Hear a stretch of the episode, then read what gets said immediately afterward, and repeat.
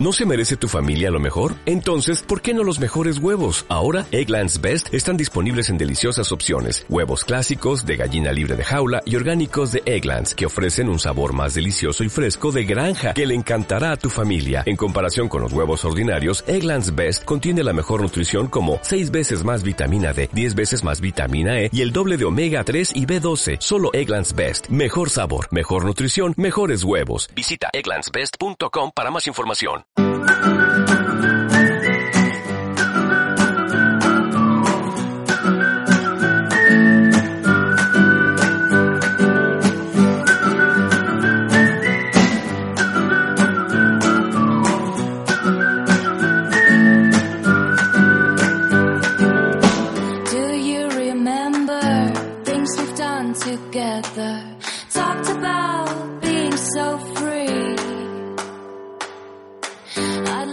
Buenos días, bienvenidos y bienvenidas a otro capítulo, nuestro cuarto capítulo, cuarto episodio de la Escuela de Cuentos.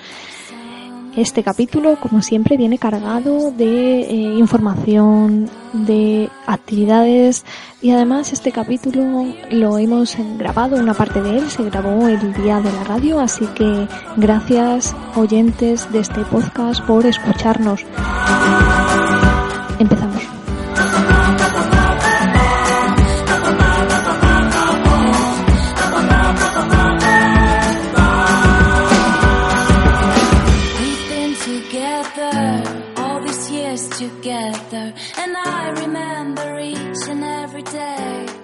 Y empezamos con la primera parte de este capítulo. Judith, has seleccionado una noticia. ¿Nos cuentas un poco de qué va la noticia? Has elegido una noticia polémica, ¿no? Creo que vamos a hablar de la vacunación.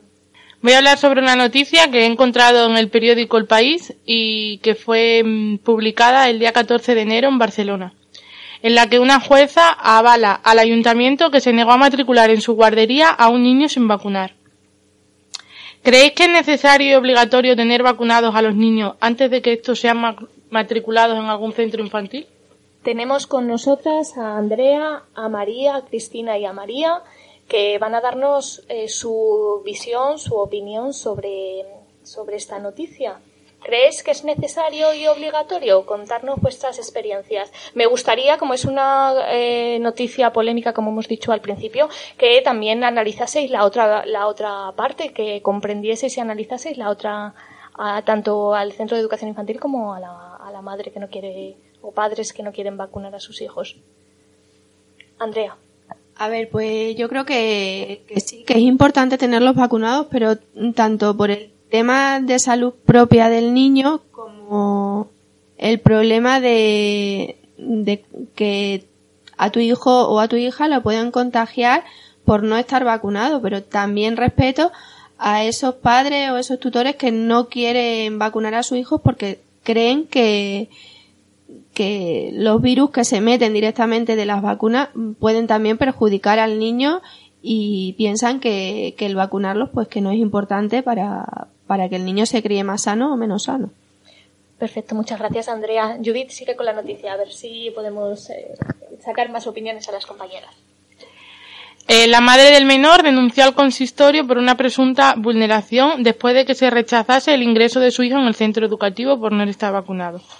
Contra esta sentencia cabe recurso al Tribunal Superior de Justicia de Cataluña. Según expone la sentencia, al ir a matricular al niño, la familia entregó al centro el calendario vacunal, el cual estaba vacío. El consistorio entonces rechazó la matrícula del menor. La familia denunció al ayuntamiento barcelonés, al entender que las administraciones deben ser neutrales ante las religiones, credos y creencias, ya que según la madre del niño indica, en España la vacunación no es obligatoria. ¿Qué opináis sobre las creencias que tiene cada persona a la hora de vacunar o no a su hijo antes de matricularlo en un centro? Cristina.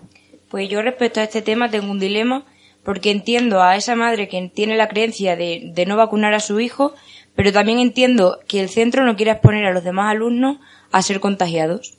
No estáis, nuestros oyentes no están escuchando el debate tan interesante que hemos tenido cuando hemos pausado la grabación. La verdad es que se están diciendo cosas muy interesantes en relación a las, a, las dos posiciones, eh, porque aquí las alumnas tienen algunas dudas sobre la vacunación o la no vacunación. ¿Cuáles son esas dudas? ¿Por qué dudáis? Andrea. El, por ejemplo, yo hablo en el caso de la meningitis la meningitis tiene muchos tipos de meningitis, tienes tres, la A, la B y la C, pero dentro de cada tipo de meningitis existen muchas cepas, que hay ciertas vacunas que te cubren una o dos cepas de ese tipo de meningitis. ¿Qué pasa si tú vacunas a tu hijo de una cepa pero te contagia a otro? Es que el caso es el mismo, tenerlo vacunado de una cepa de un tipo de meningitis a no vacunarlo, o sea, puede contagiarse igual, porque no todas las vacunas cubren todas las cepas de, de la enfermedad. Eh, Cristina Marías, ¿lo sabíais? Eh, no, yo pensaba que una vez que los vacunabas de, una enfermedad ya cubría todas las cepas posibles. Eh, no tenía ni idea, la verdad. La magistrada del juzgado Laura Mestre rechazó los argumentos de la familia. No se ha obligado en ningún momento a vacunar a su hijo. Para nosotros no es una cuestión de libertad ideológica, sino un debate entre el derecho a la educación y el derecho a la salud, apunta el abogado Didac Kuhl que es el abogado de la familia. Sí. En ambos casos la justicia fallaba en contra de la familia, rechazaba la vulneración del derecho a la educación y reconocía la potestad de la Administración para imponer el incumplimiento del calendario vacunal. La jueza también lo entendió así y reprochó que la familia no pretende que su opción sea respetada, sino que el resto de familias y niños pequeños asuman las consecuencias y riesgo de su decisión unilateral. ¿Qué pensáis que puede pasar en esta situación? ¿Pensáis que ahora la familia va a mm, matricular al niño en, esa, en ese centro de educación infantil? ¿Qué puede pasar? Yo creo que no lo, va, no lo va a matricular porque ya le han puesto el impedimento de que al no estar vacunado no puede entrar en ese centro. Por lo tanto, eh, esa madre ya no va a querer matricular a ese niño y pueden que surjan muchos conflictos con el resto de madres que por no tener al niño vacunado tampoco quieran que ese niño entre en el centro pero más que nada por un creo que por un por, por salud por cuidarse en salud porque puede ser contagiado o puede ser eh, mm, portador de algún virus que pueda contagiar a los demás niños cuando un padre o una madre em, decide ir a hablar con una directora por la situación de otro niño sin, sin vacunar ¿qué creéis que le mueve a, a eso? A ir allí a decirles eh, mi hijo está en una situación de riesgo? Eh, pues yo creo que a esos padres lo que les mueve es el miedo, la desconfianza de que su hijo pueda ser contagiado o pueda ser portador de esa enfermedad. ¿El miedo es una, se tiene en cuenta a la hora de tomar decisiones, eh, decisiones educativas de los, de los niños, María? Hombre, pues yo creo que sí, sobre todo para los padres, porque mm, son personas muy, o sea, los niños son personas muy importantes para sus padres, por lo que, por lo que se toman decisiones pensando en su salud, en su seguridad, en su bienestar. Judith, continúa con la noticia. Bueno, pues en España la cobertura vacunal en el primer año de vida es del 96%.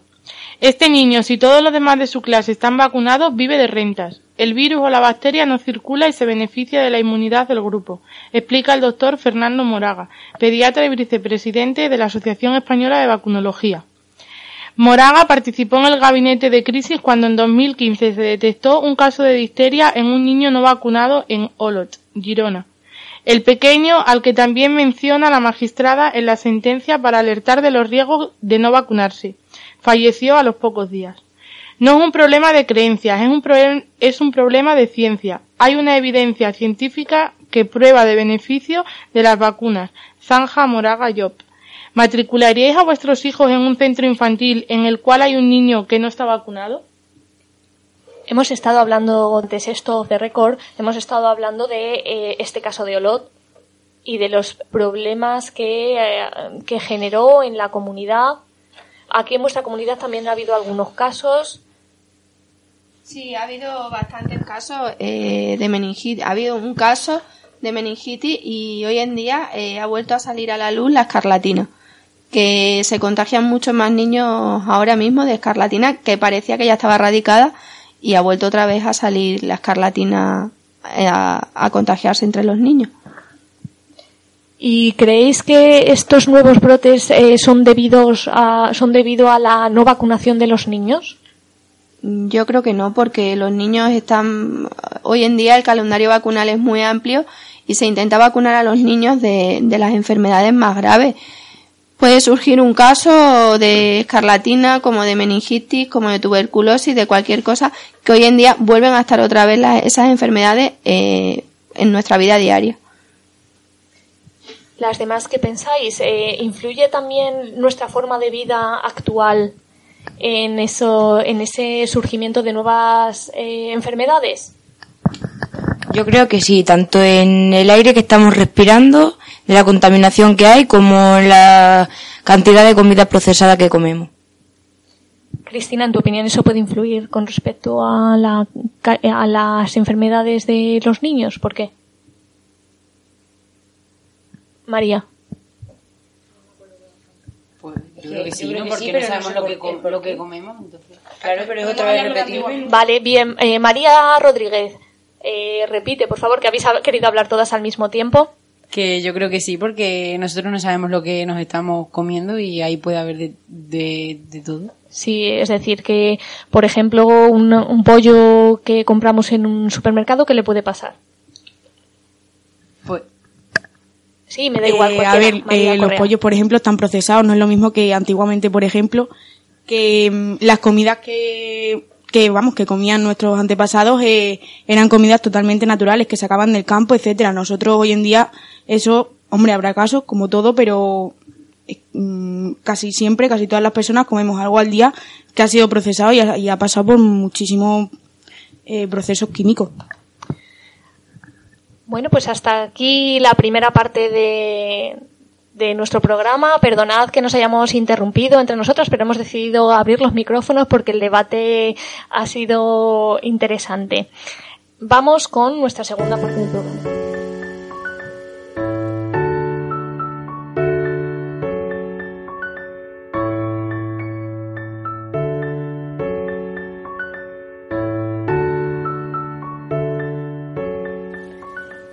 En esta segunda parte del programa vamos a hablar- de una pedagogía, de una filosofía. Vamos a hablar de quién vamos a hablar, Andrea. De Emmy Pickler.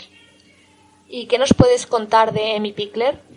Pues Emmy Pickler fue una pediatra formada en Viena que se instaló en Budapest en el año 1930.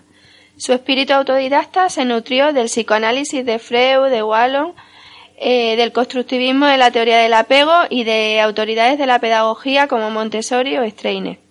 Emmy Pickler creía en la importancia de que el niño fuera lo más autónomo posible y pensaba que era importante dejarles libertad para que resolvieran las situaciones por sí solos. Hasta que su tesis alcanzó validez, observó y reflexionó la actividad cotidiana de cientos de niños en el Instituto Loxi, que ella dirigió desde 1946 hasta 1979.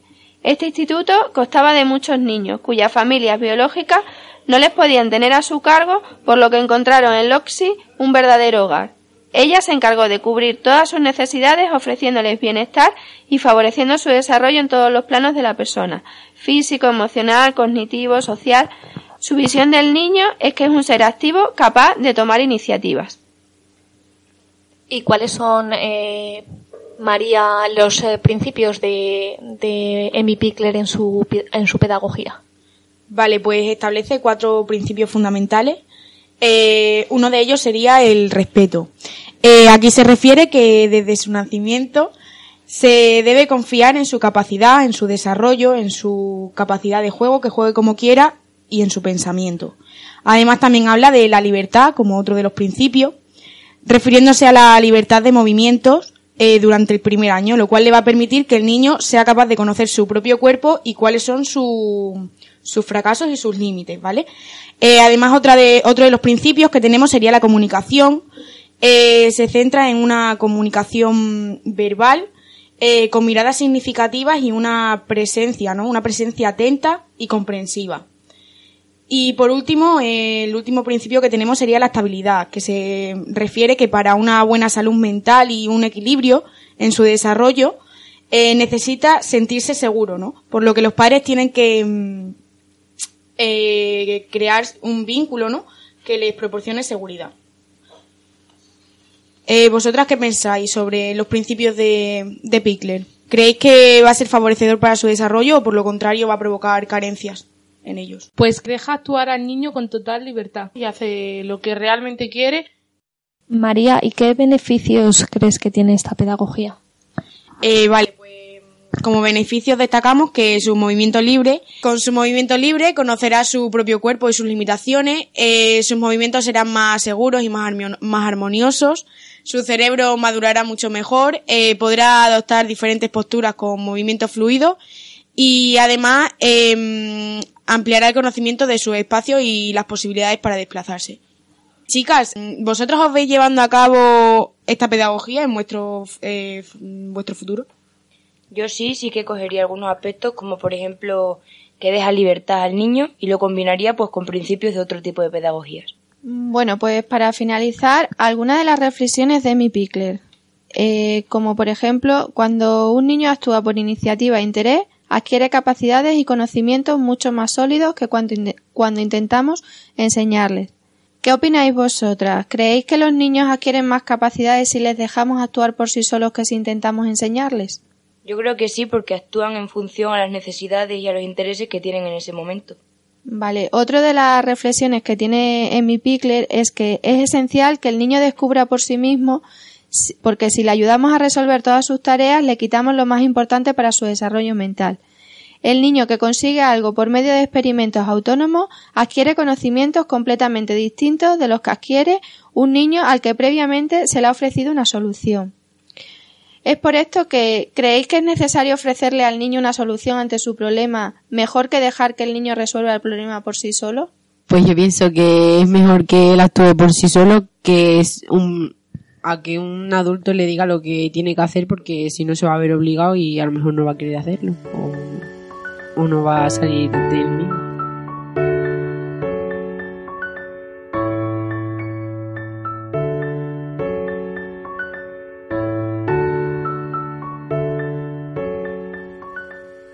Y empezamos con la tercera parte del programa, que además lo estamos grabando hoy en el día de la radio.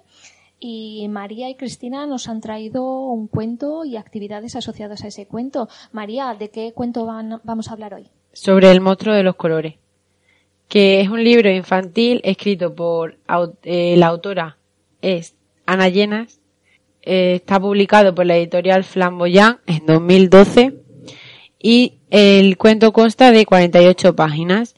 Su formato es de 25,5 por 25,5, pero podemos po- eh, comprobar que tiene forma de cuadrado.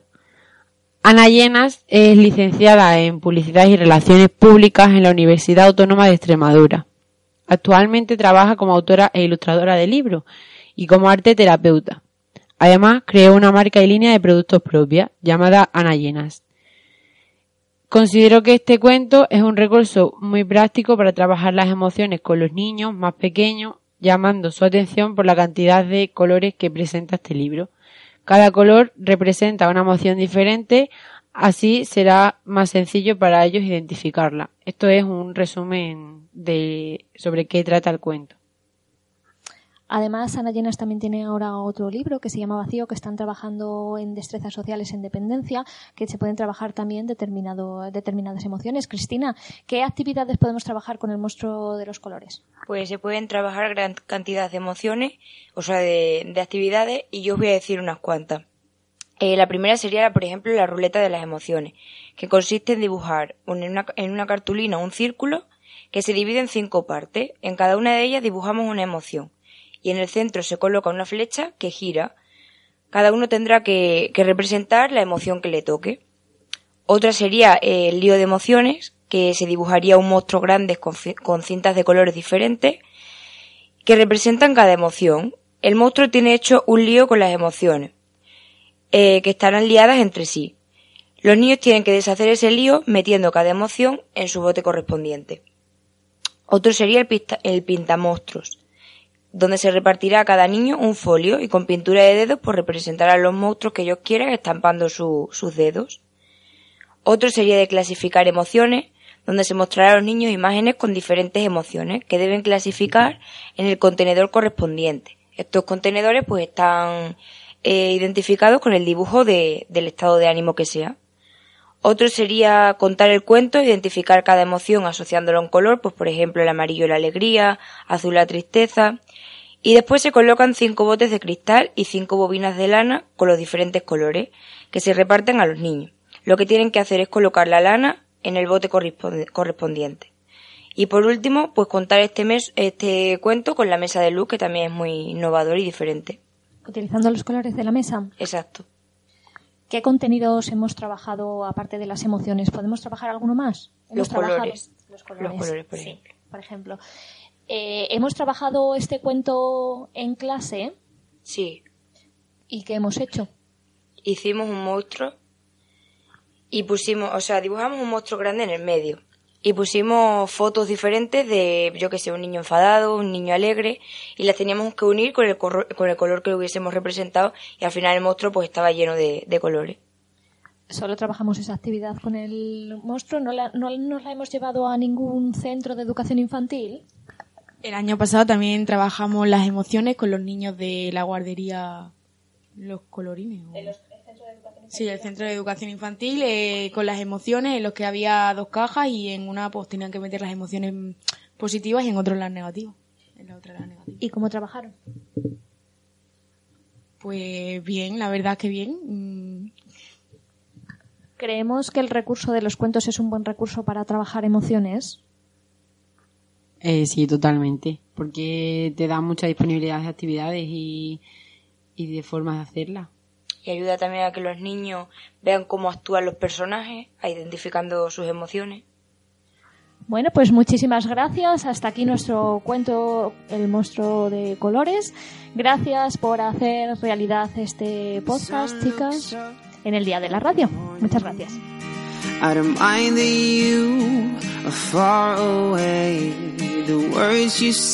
Y hasta aquí nuestro cuarto capítulo de la Escuela de Cuentos Recordar que habéis escuchado la música de Alex Cohen, de Big Studio y de Moose descargada de la página eh, Jamendo. Y nada más.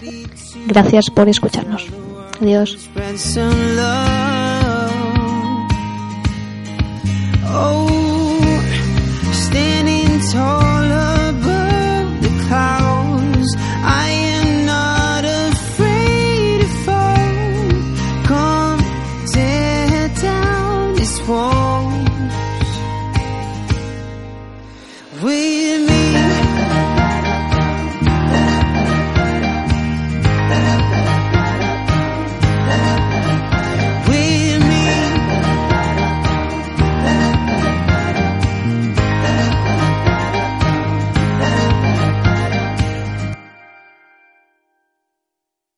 As a new Western Union customer, you can enjoy a $0 transfer fee on your first international online money transfer. Send money to your family and friends back home the fast, easy, and reliable way. Visit westernunion.com or download our app today to get started, and your first transfer fee is on us. FX gains apply, not available for credit cards and transfers to Cuba. Services offered by Western Union Financial Services Inc. and MLS 906983 or Western Union International Services LLC and MLS 906985.